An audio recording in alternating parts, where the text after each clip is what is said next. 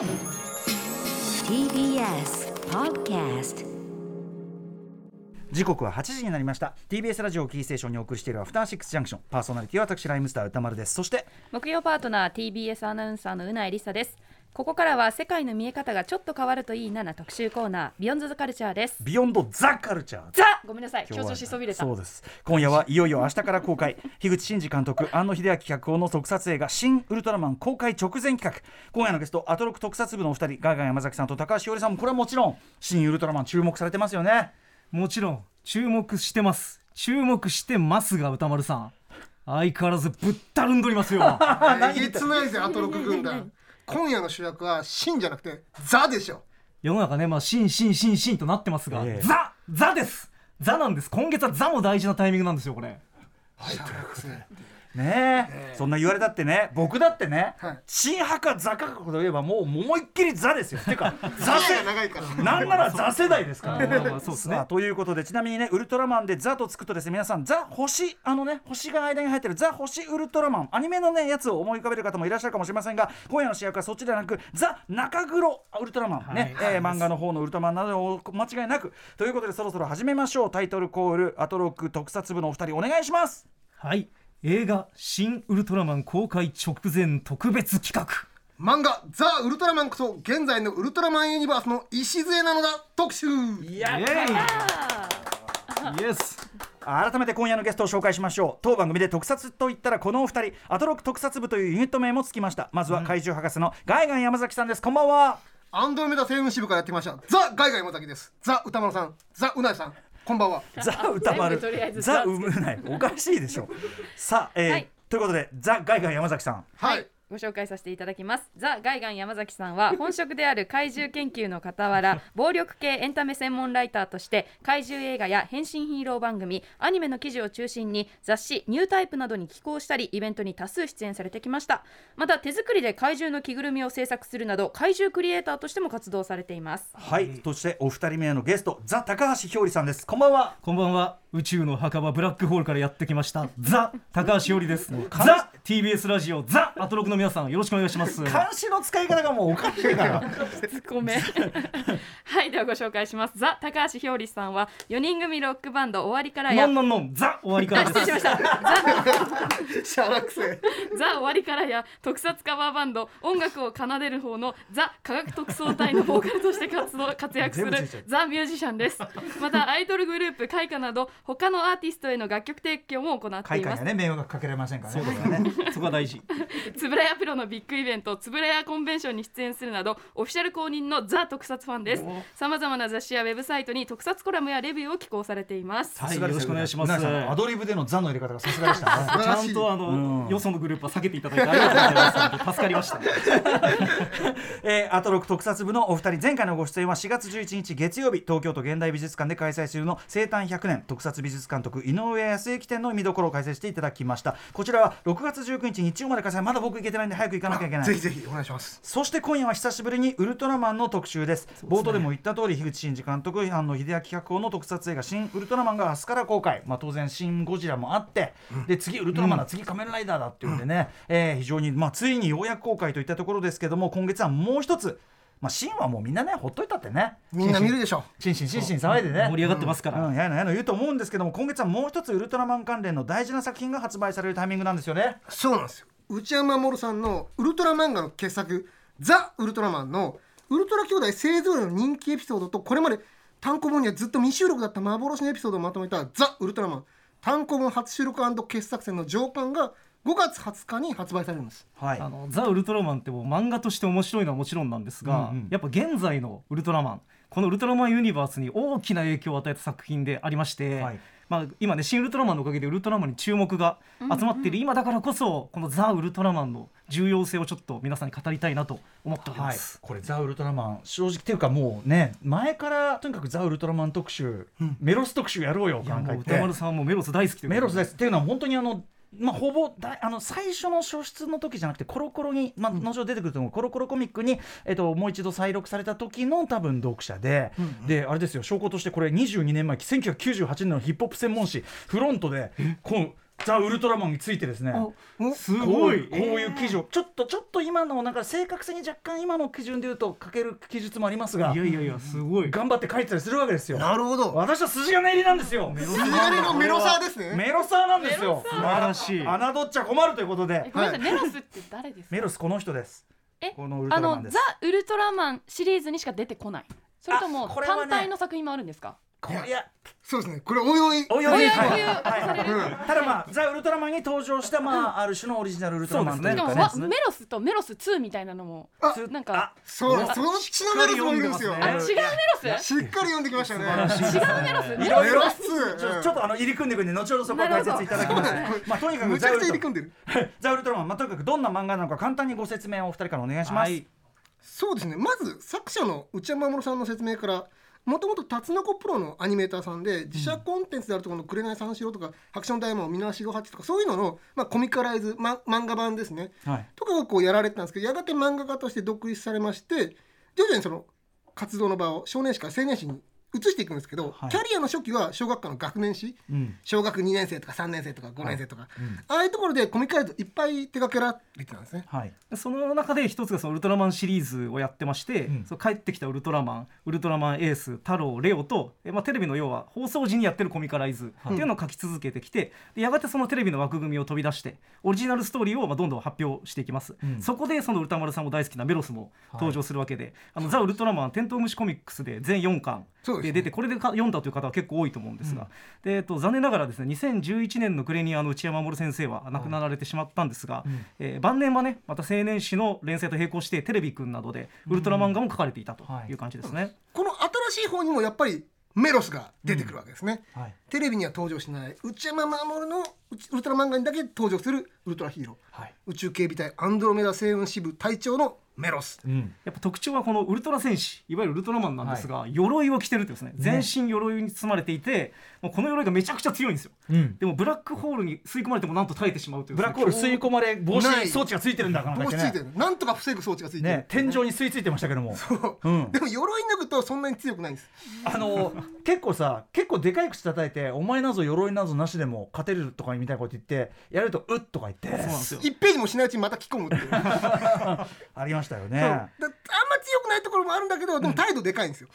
で当時のウルトラ戦士って割と優等生キャラが多いんですけど、メロスは結構ニヒルなんですよね。で、うん。体調なのにちょっとアウトローキスで協調性もないんだけど、うん、そこがめちゃくちゃかっこいいんですよね、ゾフィーたちとのいいはい差別化というか。最初はねお前らのこう助けなんかいらんっていう感じで一人で戦おうとするっていうね。まあ、そういうウルトラマンもこれまで珍しかった確かに確かに。まあすごくあの面白いウルトラマンだと思いますね。デザインもめちゃくちゃかっこいいですからね。僕はこれの子供ね子供の時見た時ええこのデザインを待っていたと。うん、この横のそのちょっとこの角付きのこのデザインとあとねもみあげそのエース型のもみあげとこの組み合わせが俺の考えたあのこういうのが欲しいみたいな Not. 来たんですよね。今回そのガイガン山崎と喋ってる時にあのジャンボーグナインがね、はい。ジャンボーグエースっていうはい。スグレプロまた別の作品の。飛行機から変身する方内山守はい先生はそのジャンボーグエースのコミカライズを担当してらっしゃるんですよ。でジャンボーグナインと車の方。うんそうあの頭部の形っていうのが結構似ていて確かに。意外とその漫画をねジャンボーグエースの漫画を描いてた時のそのイメージが生きてるんじゃないかっていう話なんかも今してたんですけど。これちょっとうん。後ほどうん。ジャンボーグナイン帰った時の内山さんのジャンボーグナインは意外とメロスに似てないっていう。ああそうなんだ。そうだだけどもなんかイメージソースにはなったのかもしれないですね、この頭の形ってナインしかないんで、うん。ちょっと後ほど、ええ。あのーこれ出てくるかもしれないけどメロス誰がじゃあそのここういう細かいデザインとかっていうのは？デザインは内山さんだと思います。あそうなんだ、うん、ただ鎧に関してはその担当の山木さんって方がその西洋の鎧に日本の鎧のその綿棒みたいな組み合わせ顔は能面みたいですよね。ねそうなんですよね。ちょっと日本の鎧武者みたいな、うんうん。合わせたようなもので資料を渡したっていんう話をインタビューでされてたので、ななんか鎧着たらとかそういうアイデアはもしかしたら担当さんとのこのディスカッションで生まれたものなのかもしれないですね。でもだとしたらでも内山さんのやっぱデザイン力もすごくない？この模様のメロスは本当に傑作ですよね。バランス感という鎧はめちゃくちゃかっこいいですね。かっこいい。す。ごいかっこいいし、あとやっぱりそのまあ後ほど出ると思うけどとにかく内山さん漫画うますぎない？漫画めちゃうまい。めちゃくちゃうまいですね。絵めちゃうまいし漫画もうまい。読み返したらもうびっくりしました。なんか池上良一のさらにアクションうまい版みたいな、うんスパイダーマンの影響明らかに受けてますよね。ねのね。でも、うん。アクション的なその描写もめちゃくちゃ本当にそこは大友克洋ばりにもすごいというか、だからちょっとそのあの内山さんの漫画の凄さとかねそこも含めて伺っていきたいと思います。ということでお知らせの後ザ・ウルトラマンの歴史や重要性さらに掘り下げていきます。TBS ラジオをキーステーションに生放送でお送りしているアフターシックスジャンクション今夜は映画「新ウルトラマン」公開直前ザ・ウルトラマン単行本初収録傑作選発売記念ということで漫画「ザ・ウルトラマン」特集をお送りしていきます。解説はアトロク特撮部の2人ザ・ガイガン山崎さんとザ・高橋ひょうりさんです。よろしくお願いします。よろしくお願いします。よろしくお願いしだけちょっと聞きづらくなってきてますけども、はい。そろそろ撮っていいんじゃないかって本当にどういう名前なのかみたいになっちゃうこれはさあということでここからが今夜の本題です。漫画「ザ・ウルトラマン」が現在のウルトラマンユニバースにどんな影響を与えたのか伺っていきます。まずはザ・ウルトラマンの歴史を振り返るところから始めましょ第1話ザ・ウルトラマンはザ・ウルトラマンじゃなかった。うどうこれはもうどういうことでしょうか？パラダイムシフトですよすごい。歌丸さんザ・ウルトラマンといえばやっぱどのエピソードを思い起こされますか？いわゆるジャッカル編と呼ばれるそうですね。はいはいまあ、いわゆるジャッカル対ウルトラ兄弟。ですね、うんうん。あの謎の宇宙人ジャッカルがですねあのウルトラ兄弟次々と殺していくというですね。でついに光の国も壊滅してしまうという。ウルトラの国そのものが滅びちゃうという。一大スペクタクルですねルトラ兄弟ってそんないたんだってものすごいいっぱいいますから。まあ、地球みたいなもんで普通にウルトラマンの格好した人が普通に暮らしてるんですよ。全員兄弟みたいなノリなんですか？兄弟っていうかまあ兄弟はまあこの時は6人あごく8一部の選ばれた選手だけが兄弟なんですけど。でも何百人もその兵士はいるんですけど。でその中のトップ兵士というかねトップウルトラマンがああいうウルトラ兄弟だったりする。けどえっとエースとか太郎とか。そうそうそう。本当の兄弟ではないんでもそいつらも殺されちゃう、うんうんはいであの生き残ったのはなんとたったの28人ということででその一人であるゾフィーがアンドロメダ星雲支部からやってきた鎧の戦士メロスとともに、えー今やですね全宇宙を支配しようとするジャッカル軍団にリベンジを誓うという、まあそういう作品ですねい。ろいろこれでもこれ1975年消失でしょ、めちゃめちゃ早いなと思ってそうですね後のいろんなあのエンタメに入ってるようなアイデアが結構それこそエンドゲーム要素じゃないけどいやもうまさしくそうですよこれは。ね。どんどんやられてってね。とかさで最後みんなが帰ってきてとか、うん。なんかすごい先見の明あるなというふうに思いました、はい、そうです。でもこれってザ・ウルトラマンじゃないんですよ。最初は、ザ・ウルトラマンなんだけどやっぱりザ・ウルトラマンじゃなかったんですよ。あれは、さよならウルトラ兄弟なんですって話から今回しようかなと思ってて。さよならウルトラちょっとここね、ちょっとあの複雑なところなんでちょっとぜひリスナーさんついてきてほしいんですが、はいはい。ザ・ウルトラマンはですね、はい。最初からザ・ウルトラマンとして始まったのではなくてですね、はい。結構複雑なタイトルの遍歴があって、まあ、ここをちょっとかいつまんで説明しておきたいなと思っております。はい。こうさっきもちょっと話があったんですけど最初は純然たるコミカライズでテレビの話を要約した回だったり続編っぽい話だったりあるいは出てくる怪獣だけ一人全然違う話だったりいわゆる普通のコミカライズウルトラマンエースだったらウルトラマンエースだし、ウルトラマン太郎だったらウルトラマン太郎の話を、まあ、今までは連載してたわけですね。でこれはもうその当時単行本とかにも特になってなかったってことだよね。そうですね。もうその場でもう読み捨てられるだけのやつだったそうです。コミカライズって各雑誌に載ってるので、内山さんだけじゃなくていろんな人がエースだったらエース 6, 6誌に書いてるわけわけで、内山さんだけ特別に単行本にまとまったりすることはなくて、はい。ただウルトラマン太郎の25話の劇中イラストに内山さんの絵が使われてたりとかしててちょっとオフィシャル感の強い作家であったことはー。間違いないと思うんですね。まあ抜群に絵がうまかったんで。とにかくうまい、はい。でこの昭和のウルトラマンシリーズはウルトラマンレオで一旦終了してしまうん。で当然コミカライズの方も同時に終わるはずなんですけど、はい。小学3年生に乗ってた内山さんのレオがすごく人気あったみたいで、はい。テレビやってないけども文字にやってみない。ということで内山さんの漫画だけ連載が続けられたんですね小学3年。生へー。それが完全オリジナルストーリーの「さよならウルトラ兄弟。さよならっていうぐらいだから要はさっきのウルトラ兄弟が次々殺されてくって話がでそれがねレオの翌年ってことで1975年昭和50年なんですが、はい。ちなみにこう歌丸さんはその時あのおいくつでしょうかね？6歳ですね」だから小学3年生じゃないってことですね。確かに。ピカピカの小学1年生ですよね。そうですね、うん。うんうんうん。だから歌間さんはリアルタイムでは読まれてないはずなん本当のリアルルタイムじゃない。だからそのあの後に出てくるけどコロコロに再録された時ですね、はいそうなんですさよならウルトラ兄弟も普通に1年間連載されてそれで内山ウルトラマンが一旦終わっちゃうんです、ね、これが高橋さんいわゆるジャッカル編なんですか？そうです。これがいわゆるジャッカル編です、うん。で内山さんも、あのーもうその後はコンバトラー V とかボーンフリーとかいろんな別の作品のコミカルをこう書き始めるわけですね、はい。でだけど1978年にこう伝説的な漫画雑誌月刊コロコロコミックがはい。創刊されるわけです、はい。うん。で売りはもちろん最初は藤子 F 不二雄先生の「ドラえもん」はい。100ページくらい載ってんじゃないかな。ドラえもんばっかりドーンとドラえもんの総集編本。今まで学年誌に載ったドラえもんがまとめて読めるよ。っていう単行本に載ってない話も読めるよ。みたいな感じの雑誌だったんですよね。だけど第5号からここでやっぱり「さよならウルトラ兄弟」が再録連載はい。されるんですね。ウルドラえもんだけじゃなくてもうちょっと売りをいろいろ増やすってことで。でその時にタイトルが「ザ・ウルトラマン」に変わったんです。うんこれあの時代のリアルタイムリアルタイムはまだ子供ですけど、ええ。僕のその時代感ってちょっと補足すると、ええ。この頃は70年代末から80年代頭にかけて「ザ・何々」っていうネーミングがはいはいはい。めちゃくちゃ流行ってたんですよ。はいはいはい、そのまあ80年の「ザ・漫才」とか「ザ・ガマン」とか、あーなるほど。何でもいいんですけどとにかく何でもかんでも「ザ」をつけるとちょっと垢抜けてみ見えるみたいな、うんうんうん。その時代感。あともう一つは当然「スター・ウォーズ」から始まる SF ブームからのウルトラマうんうんうんうんンリバイバルみたいなのがあってなので僕これ読んだ時うわ日本にも「スター・ウォーズ」みたいな話ウルトラマンでできてんじゃんみたいな、うんうんうんうん。そういう驚きがあった。それだから多分そういうタイミングがあっての再録だったんでしょうね。そうですね。うん、というまあ「ザ」についての僕の考察です。はい。当時の煽りで「スター・ウォーズ」はもう古いって書いてました、ふかしすぎふかしまくってる。お前の子さんだろっていうね。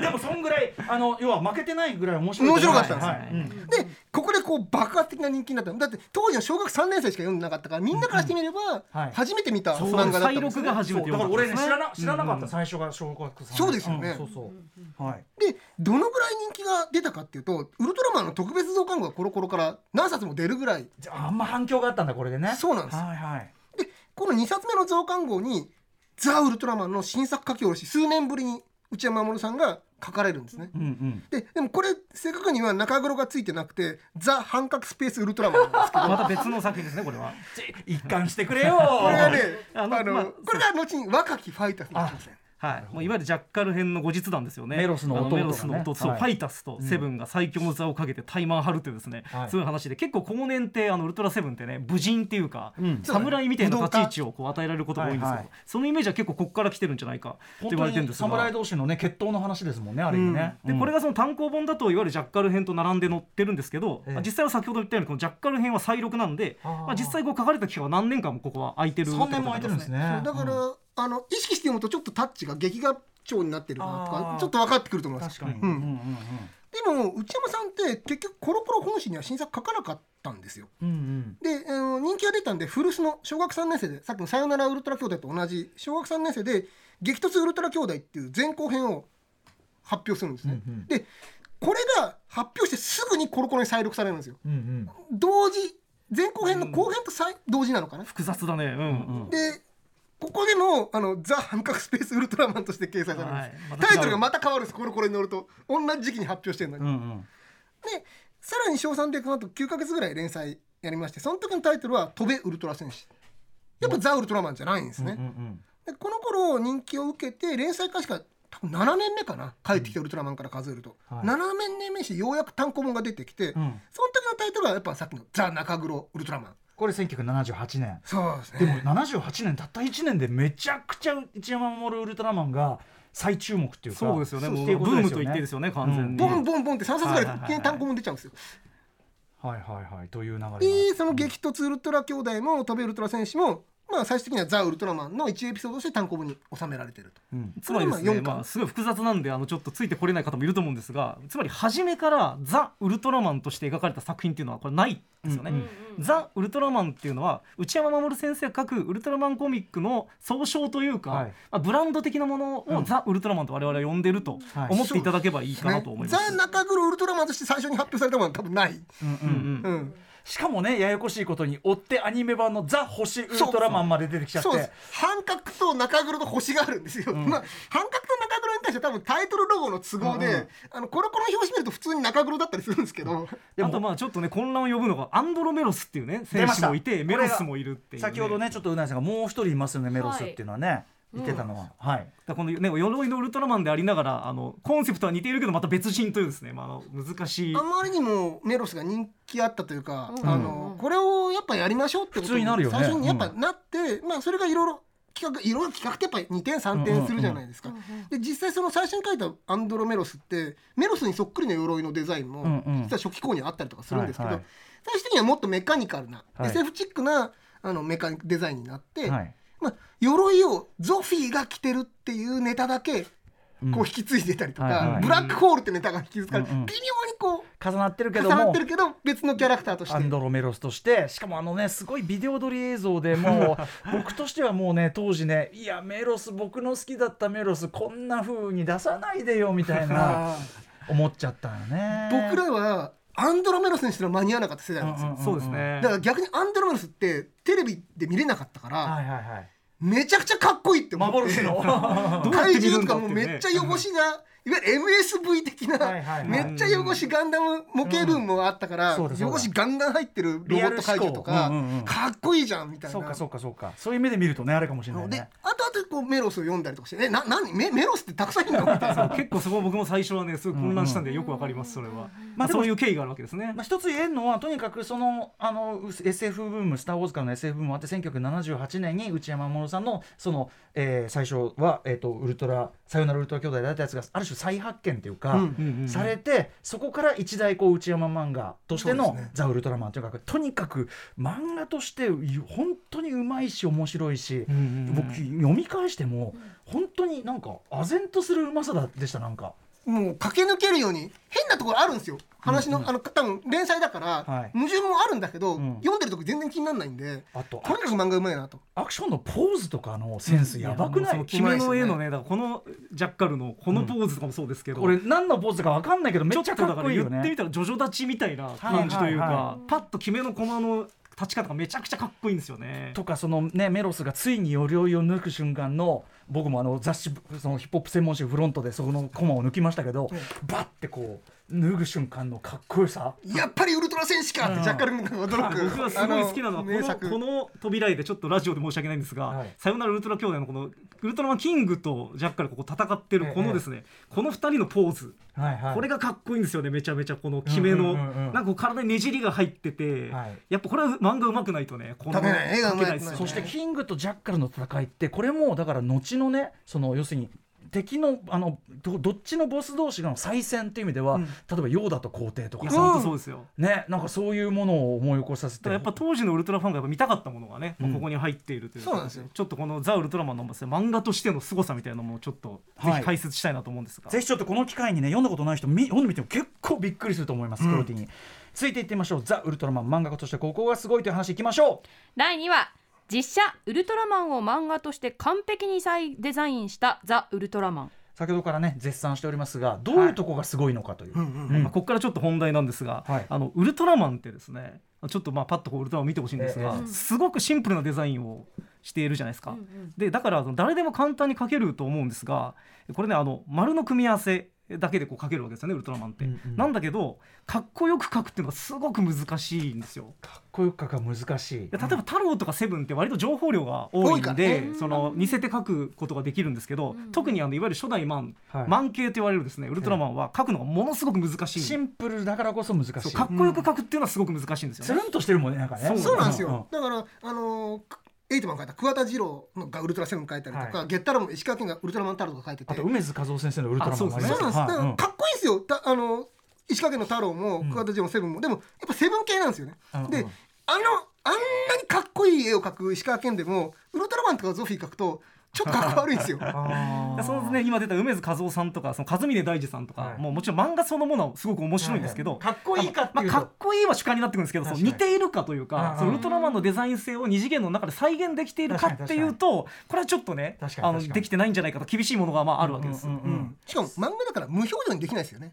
うんうん、あのウルトラマンってあとそのだからなんていうの人格が謎だからさ、うんうん。その表現の問題も出てきますよね普通だったら。そうなんですよ、うん。で内山さんはでこの目のその覗き穴ここを省略するかどうかっても結構人によって違ってくると思うんですけど。これま絵に描いちゃうとなんか目が寄ってるように見えたりもしかねないから、ですよね。でも覗き穴のニュアンスも若干入れてちょっと線太くしつつやや直線的な複数の線で目を描いてたんですね。ただ楕円だとかっこよくないんですよ。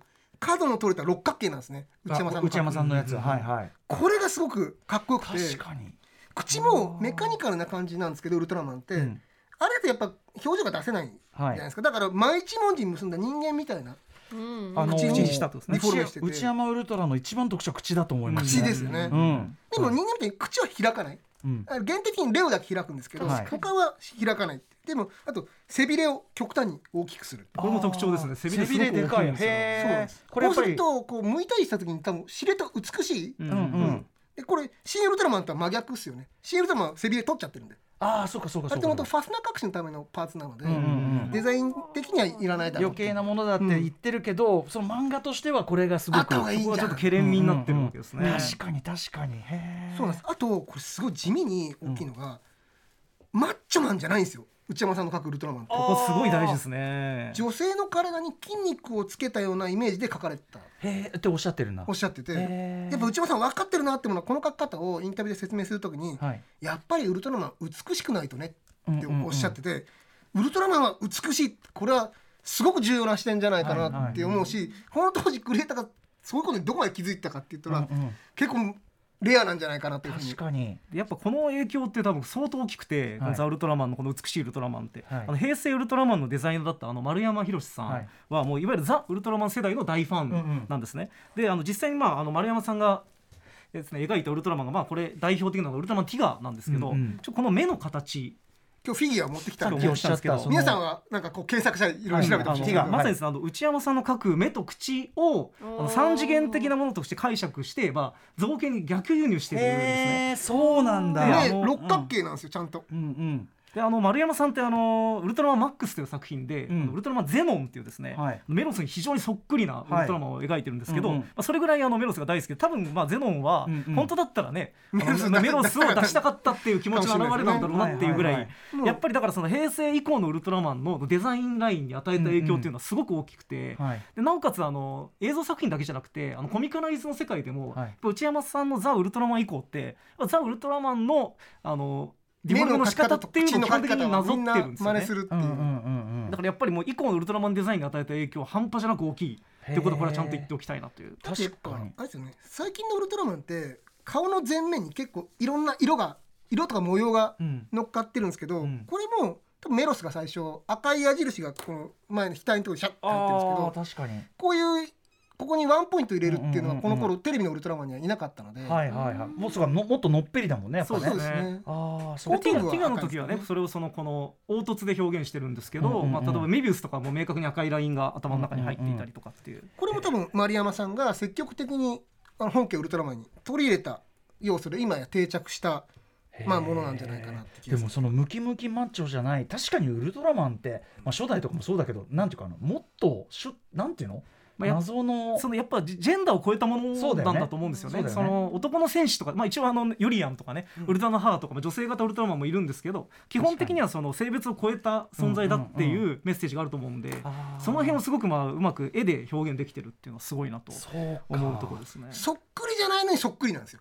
うんうん。これがすごいなというふうに。うんうんなん。だかんだウルトラマンとかやっぱマッチョですからね、うんうんはい。入ってる人もがっちりしてるんで、うんうん。うんえーまあ、絵としてももちろんそうだし、あとやっぱあれですもんね。そのさっきのジャッカル編とかはウルトラマンがキャラそのなんていうの？メインキャラクターで。要するに人間、うんうんうん。人間がウルトラマンに変身するとかじゃなくて逆に人間は仮の姿でやっぱし、ウルトラマンたちがいろいろこう仮面劇というかね、うんうん、やったりするっていうね。そういう作りもありますよね。はい。いやすごいですね。ということで、えー内山守さんまあそういうなんていうの？あの功績すごく大きいということお分かりいただけたでしょうか。続いてはザ・ウルトラマン。後のウルトラマンユニバースにどんな影響を与えたのかという話に行きましょ第3話長き時を経てウルトラマンのビジュアルを変えたザ・ウルトラマン。はい、う先ほどねあのデザイン面で非常に大きな影響を与えたという話が出ましたが、まあ、フィギュアなんかはね顔立ちとか、まあ、後々のデザインラインのバリエーションが増えたというふうに話はしたんですけど、はいあのー最近のウルトラ戦士ってみんなマントを羽織ってるんですよね。ウルトラ兄弟。はい。ブラザーズマントってやつですね。うんうん。これ本格的に始めたのも内山さんの漫画はい。からなんですよね、あ例えばあのウルトラマンエースの本編の中であのウルトラの父が赤いマントをですね、うんうんつけてるっていうシーンとかあったりするんですけど、まあはい。それはさサンタクロースと紛争してるみたいな感じで、うん。やっぱりあの基本的にはあの何もつけてなくて強いっていうのがねまあウルトラマンの基マッ本なんで。パマッパってってところが マッパ。宇宙人なんで。なねあの裸ともなんともわかんないけども、だからまあ私鎧着てるの初めて見ました。そうウルトラマンってこの素の状態で戦ってるイメージだね。逆ねそれがある意味新しかったっていうかそのまあ無断なヒーロー？そのマントってその要はまあアナクロなものというか、あのそれをさらに進めて何もつけてないのに飛んだりできるウルトラマンっていうのが新しかったんですから、うんうん。ある意味で逆行してるんですけどただその逆行してるがゆえのかっこよさみたいなものがこうある。あの月光仮面をつけてるけどウルトラマン以降のモダンなヒーローって、はい。それこそタツノコプロのガッチャマンとかつけてるんですけどマント、うん。ゴレンジャーなんかのマントは丈短くてマントっていうにも微妙だし。マフラーとマントの間みたいな、間じゃないですか。だからデザイン的にはもしかしたら逆行してるかもしれないですよ。ヒーローがマントをつけてるっていうのは。でも内山さんって絵がめちゃくちゃうまいから、はいマントつけたウルトラ戦士むしろかっこいいんですよ。こうだからやっぱダイナミックにガバーってこうやるしそうですね、こう目尻の中でこうマントがよりかっこよく見えるっていう、こう脱いだりするとこもかっこよかったりするじゃないなんかやっぱ王族感とそれはそれこそ本当に「スター・ウォーズ」とかのあのローブの感じとかうんなんかオビワンとかがやってるようなそうそうそういうイメージ感の逆輸入なのかなって気もするけど、でもやっぱでも早いからね。いやそう若干ね。まあそうだね。若干辺はね、うん。そうなんです。若干。うん。なそうかそうかそういう。でもそのいわゆるそのウルトラマンのブラザーズマントを導入したのって坂本浩一監督はい。でこの人もメロス世代メロス世代ってザ・ウルトラマン世代。もう今まさしくザ・ウルトラマン世代で。でウルトラ銀河伝説以降ですね、まあ、この坂本浩一監督が、まあ、ウルトラマンにマントを着せて、まあ、ある種清掃みたいなね。ウルトラ兄弟の、まあうんうん。目印みたいになって。でウルトラ銀河伝説にあの内山守先生があの亀尾出演、はいそうなんですよね。してるぐらい、まあ、あの坂本監督が大ファンということで。うん。でやっぱりこれはもう内山さんの影響と言っていいんでしょうね。うん、やっぱあのウルトラマンメビウスその前のウルトラマンメビウスのウルトラマン父がマントつけてたりとかしたんですけどやっぱこれも当然内山さんの影響だし、ん。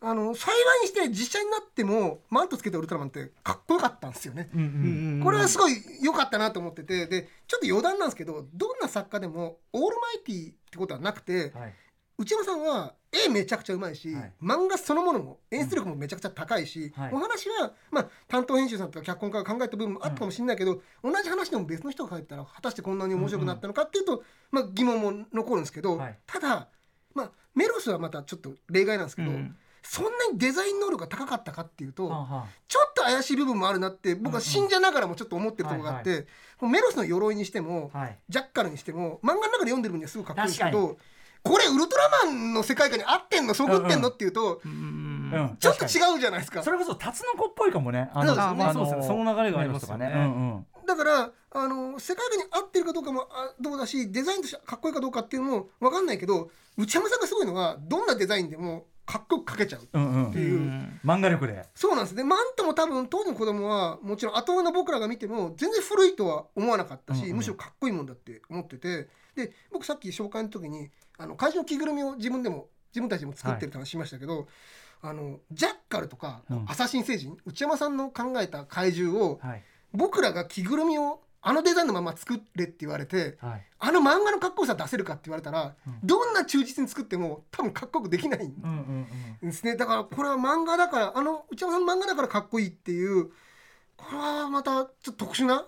そうですね。ねうんでやっぱ内山さんのその漫画力があったからこそかっこよかったけどその中においてマントっていうのはね、うん。一個のアイコンとしてビジュアル的にすうまくいきごく良かっましたたねこれはね、うんうん。そこはやっぱ坂本監督さすがだなっていう、うんうんなんかレガシーを引き継いだというかね、うん。だから坂本監督もだからそういう意味ではそのなんていうのもちろん3次元の作品撮ってるけどそのなんていうのさっきのティガじゃないけど2次元的な発想を3次元に起こすならどうするみたいな、確かにそうですね。そういう発想もされてるからかもしれないですよね。ただマント着ただけで多分ねうん。重力に負けちゃうけど、そこにワイヤー使ったりなんだりで、うん。あの漫画のかっこよさをなんとか、決めの感覚ね。うんうん。やったりするというね。ということでマント実は重要なあれだったということですそう。ですね。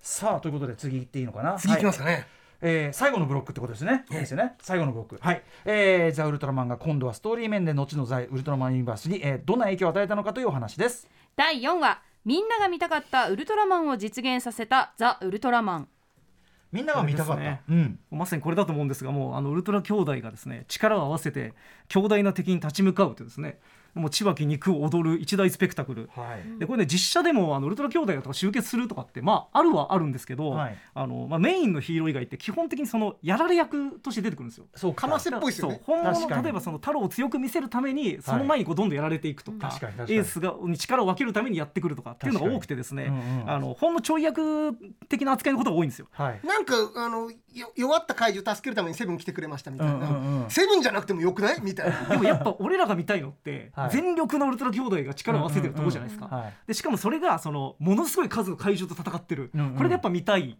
わけですよ、うんうん。だけどやっぱり予算の面とかですね、はい。い、ろんな理そんな広由があって。いスタジオないし。確かに確かに確かに。そんないっぱいスタントマンも集められないし、うんうん。あのむしろこういうのは仮面ライダーシリーズの方がうまくやってたんですよ。ライダーのストロンガーの最後の方とかね。そうなんですよ。めちゃめちゃ盛り上がったよね。怪獣もいっぱい出てきてヒーライダーもいっぱい出てきて、ねもうあ崖の毎毎週一人ずつ集まってくるの上がったな。燃えるじゃないですか。最高だったなこういうのね実はライダーの方がうまく子供たちのハートをキャッチしてたとうん。思うんですね。だからそういう意味でやっぱその時の当時のパワーバランスとかもやっぱライダー勢いがあったりとかそういうのもはいはいあると思うんですけどやっぱダブルライダーみたいなのってやっぱうん。仮面ライダー独自のはい。やっぱ上がりポイントだと思うんで。確かに。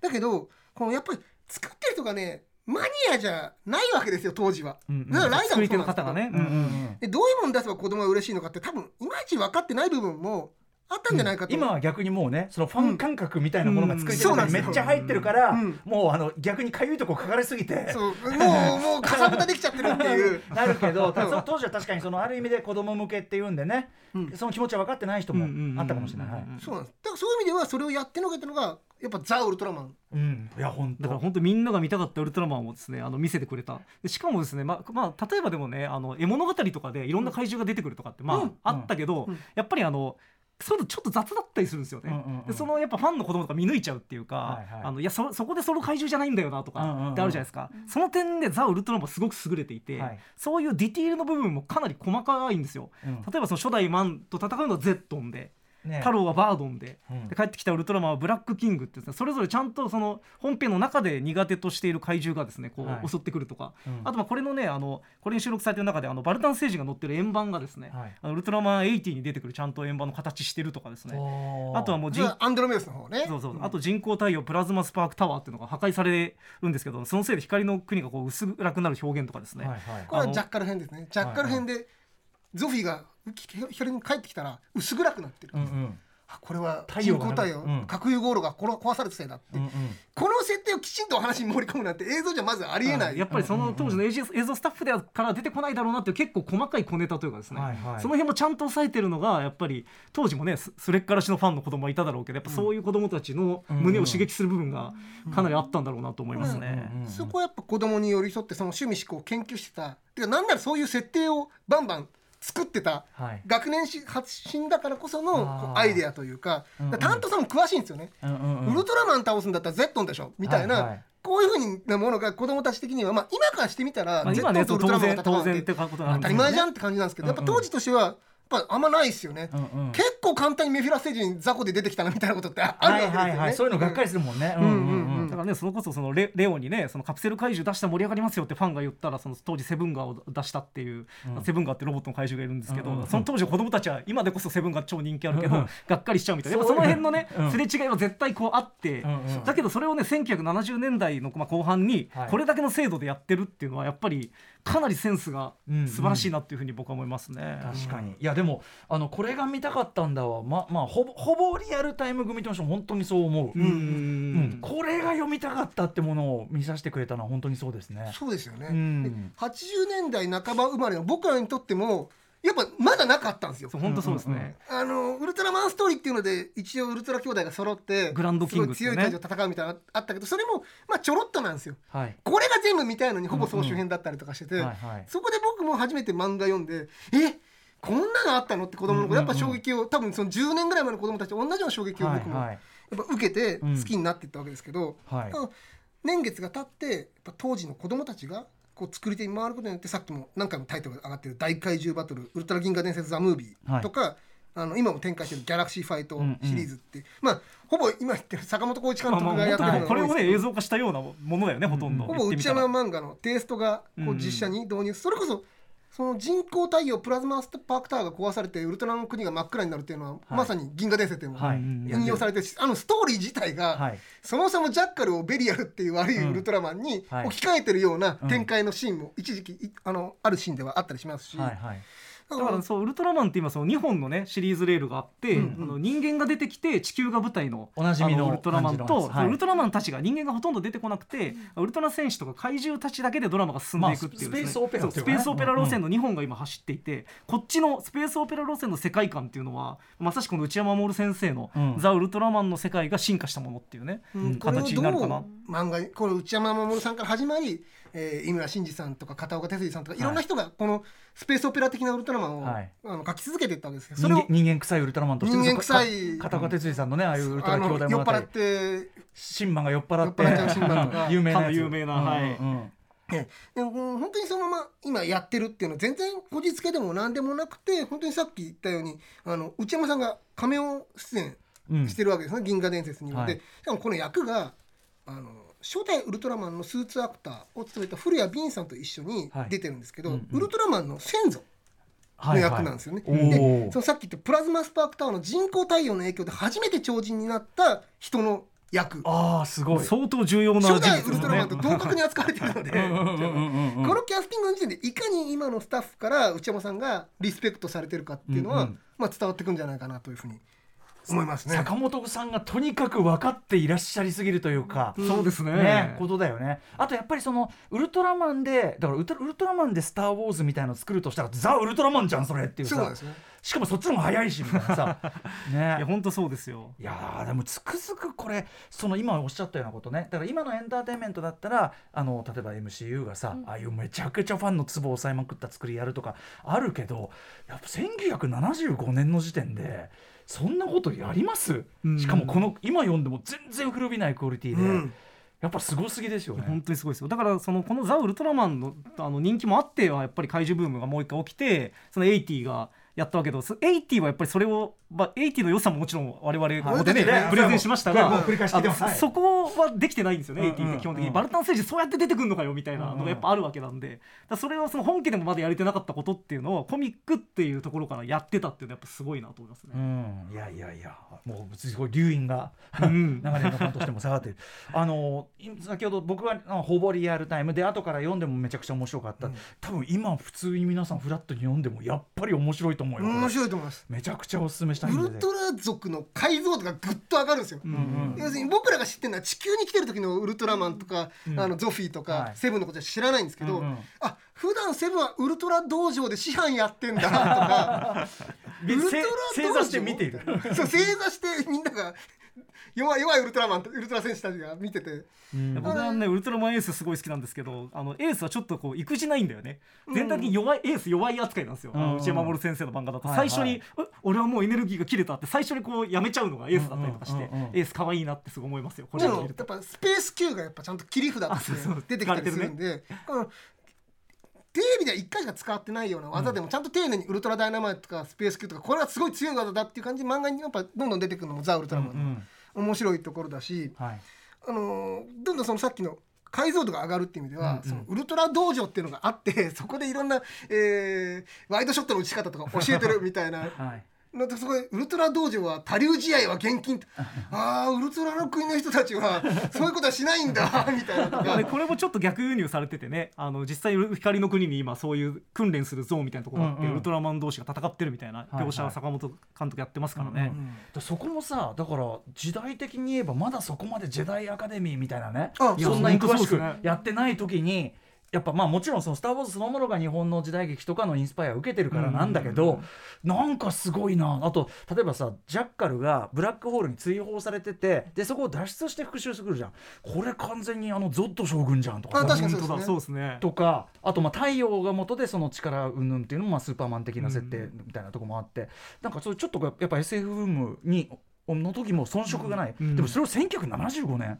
だってヤマトブームでさえないんだよ。75って多分。そうですよねだからすごくない？いや本当新しいですよ。早いね本当に。アメコミだとねアメコミの歴史自体も長いから、もっと前にやったりするんだけど、でも日本にほぼ入ってきてないはずだかから。ら内山先生ひょっとしたら相当例えばアメコミ研究されてた可能性とかっていうといろいろ考えちゃうけどね。スパイダーマンとかは参考にしてたとかっていう話はありますよね、でもそれも池上良一の方じゃないかなって気もするんですけど、はい。結構顔人間の顔も似てるんですよね初期の。池上良一さん的で。でも俺池若い頃の、池上良一さんのさらにアクション描写がうまい版っていうか。あそんあの一番いい時の内山さんやっぱそれだと思う。やっぱアニメーターだから動きがうまいですよ。そういやそうかもしれない。本当にそうですね。だからタツノコからかんあのね出身っていうのは関係あるかもねしないねんいやーということでちょっと話は尽きないあたりなんですが時間も近づいてきたのでそろそろまとめにいきたいと思います。はい。はい。まあ、あのこれまで話したようにですねウルトラマンコミックの最高傑作とえ称されるほどのクオリティで単体の作品として面白いのはまあもちろんなんですけどね。ただ現在のウルトラマンユニバースの基本設計みたいなものを何十年も前に確立していたザ・ウルトラマンということで、まあ、この作品なくしては今のウルトラマンはなかったと言ってもいいんじゃないかと思いますね。はい。まあ、そんなねザ・ウルトラマンの魅力が詰まったザ・ウルトラマン単行本初収録傑作選。まあもちろんもうすぐ下巻も出るんですけど、まあ、まだ上巻も出てないんで上巻下巻。5月20日にこちらね上巻が出ますそうなんです。はい。えーちょっと見どころというかねあたり、まあ、ジャッカル編のことワインの言ってきましたが、ねそうですね、これ基本的にはこうジャッカル編が入丸々入ってます。で、えーさっき言ったアンドロメロスも入ってる。これはメロスコラボ本で内山両のメ両メロスがねロスが両方載ってるなんんですけど。ならメロス2もねいるから。メロス2ね。アンドアンドロメロスね、う。ん。うん。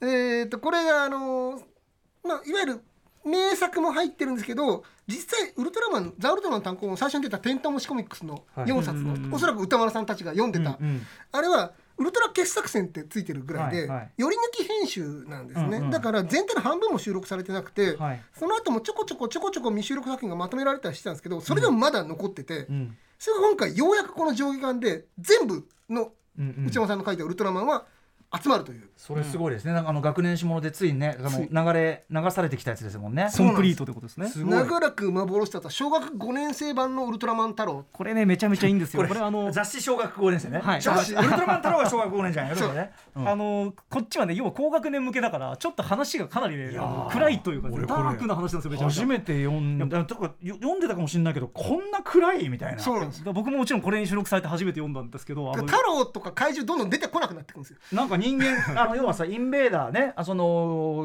宇宙人たちがしかも人間に化けてるから、どんどんなんか薄暗いだからまあ本当に池上良一番のスパイダーマンじゃないけどあそこまで思春期的じゃないけどでもなんかねえっていうやっぱね小学5年生向けにしても暗すぎるだろっていうねすごいディープな話があって。どんどんんページ数が少なくなってくるね 終わり方もさウルトラマンがさ結局あの解放してあげるっていうかさ、これで学校に戻れるんだ。みんなと勉強ができる。友達と遊べる。みんなとまた友達になれるんだ。旅はもう終わりだ。やったーみたいな。なんだろう。にね。人間の人間に擬態したインベーダーをウルトラマン太郎が全員皆殺し。皆殺しにしてわーいって喜んでるけどこの少年全部この人の白チュームだったんじゃないかみたいな。太郎もインベーダーもいなかったんじゃないかみたいな。いや本当にこれはあのすごい漫画。今回初めて読んであのすごい面白いなと思ったぜひこれ読んでほしいですね。ね。下巻もねあの学年誌の増刊号に載った、ウルトラ兄弟勢ぞろいの長編があのそれぞれ初収録されてるとか、はいはカラーページももちろん復活してるし単行本化するときに差し替わっちゃったコマとか、うん。イラストとかそういうのもできる限り全部まあ、ん。僕がマニアなんで、あれがないですこれがないですってうん。入れ入れさせてもらったおかげでおそらくこれでザ・ウルトラマンに関してはコンプリート。は、うん。まあもちろんねあの学年誌の記事とかに口絵とかいろんなカットとかいっぱいそういうのが書かれてるんで、うんうん。そういうのまではさすがに全部じゃないんですけど、はい。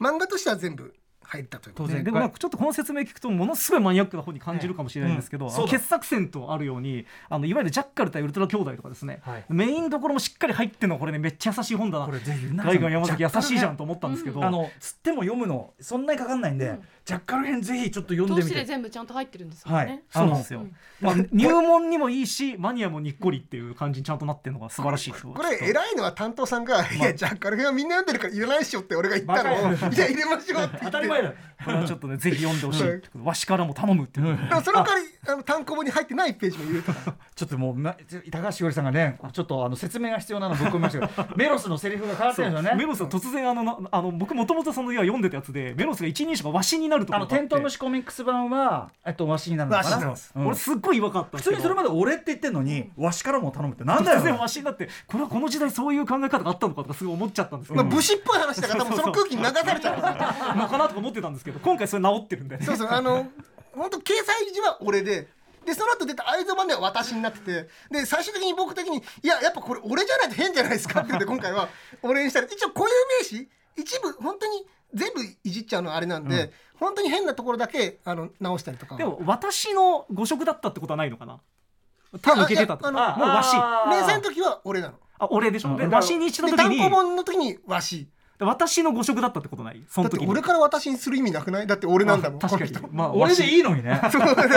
よくわかんないよね。これもよくわかんないんですけどね。いやここがすごい気になる。俺もでもすぐずーっとこれあの気になってたんであのさマニアックな本じゃないって説明してるのに一番細かいとこ言っちゃってるいやここででももう初めて読んだ時みんな多分あれ？わしじゃんって思ったと思うんですよこれ。はい。はいはい。あのそこもぜひチェックしてください。ちなみに今回の本、えっとこの番組でもお二人のウルトラマン特集があってこそ実現した企画だそうです。そうですこれを聞いてくれたその担当編集さんがウルトラマンに興味を持って、えー。あウルトラマン面白いじゃんっていうんでさマジか。あのそうですよ。最初にそのメロスの本をアトロク作って特撮部す。やごいば。やったぜ。あそう。そうなんです。じゃあこうなんかある意味僕のさメロス愛みたいなのがいや本当そうですよ。巡り巡ってそうなんです。実を結んだと言いましょうか。そう本当にそうなんですよこれは。それでその前のウルトラマンメビウスのその後年晩年に書かれたやつが一冊にまとまって、はいはい。それが幸いにすごく評判が良くて、で僕がずっと言ってた「正吾太郎正吾太郎正吾太郎」ってずっと言っててそしたらついに正吾太郎も実現して、はい。マジのマジですいやー、はい。担当の方もありがとうございます。嬉しい。はい。ぜひ皆さんあのまずはこの上巻に載ってるまあ本当にあの基本中の基本だけどジャッカル編